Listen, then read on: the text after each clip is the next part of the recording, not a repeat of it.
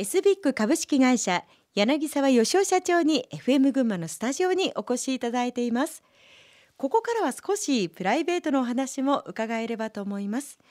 柳沢社長地元の箕輪城の奉賛会の会長をされているそうですね。はい。箕輪城祭り奉賛会の初代会長は私の楽譜柳沢元次なんですね、はい、でちょうど10回目になる時に、はい、やっぱり10回までやってしまうと、ええ、ずっとやることになってしまう。9回終わった時に次は10回だから、うん、法産会の総会で降りるって降りた帰ってきたんですって。私何にも関与してませんよ。そしたら誰かがその時に帰ろうとしたら「吉尾さん次にどうですか?」って言ったから聞いとくって言って帰ってきたら もう私に決まってたという。そうですか。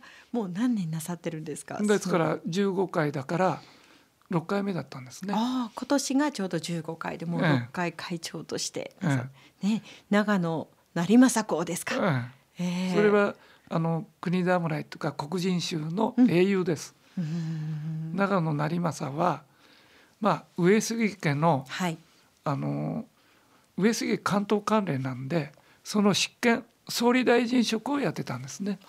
今でいう商工会の会長さんです。中小企業 束ねてる。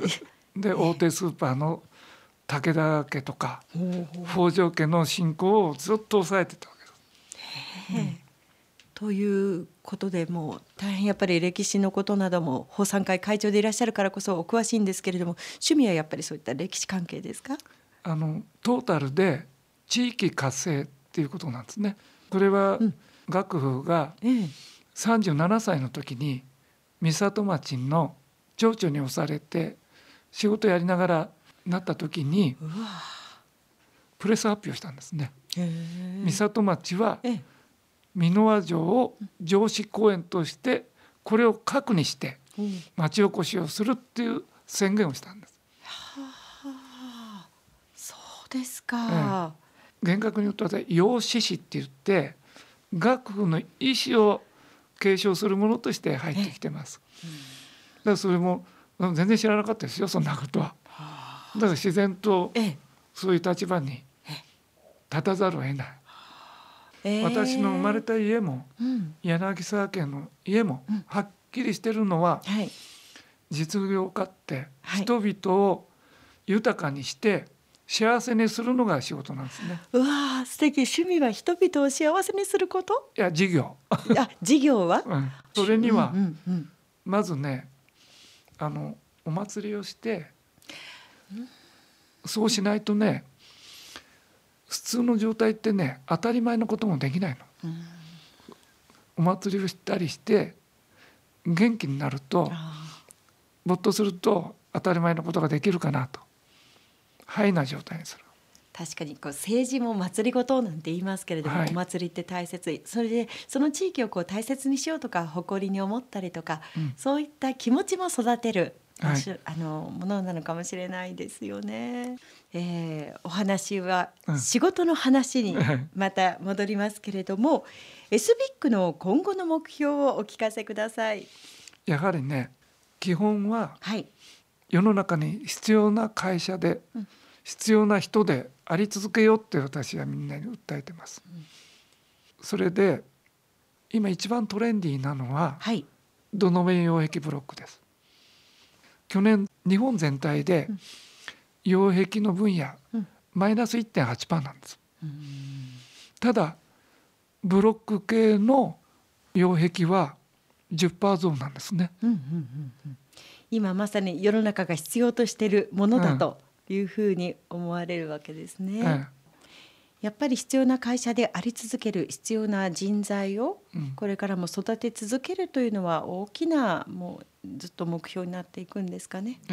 うん、ですからまず我が社に若い人入っていただきたい。うん、入ってきたら思いっきり能力伸ばしてほしい。そのための支援は会社としてはしていくつもりです。うん、新技術、はい、新製品が付加価値につながると固く信じております。日本からもっともっとこうイノベーションが活発に起きるといいですよね。ええ、そうしないと、え、若い働き手が減ってお年寄りが増えてるわけですからそういう中ではイノベーションしないと、うん、あの既存のものは車でも家でもはっきり減少で、うん、誰でも分かりますそれは。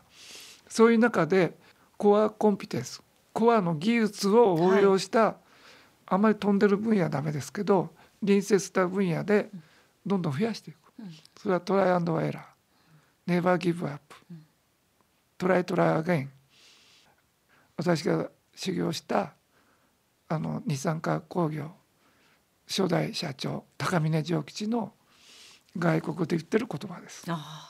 イノベーションにとって一番大切なものは何だと思いますか？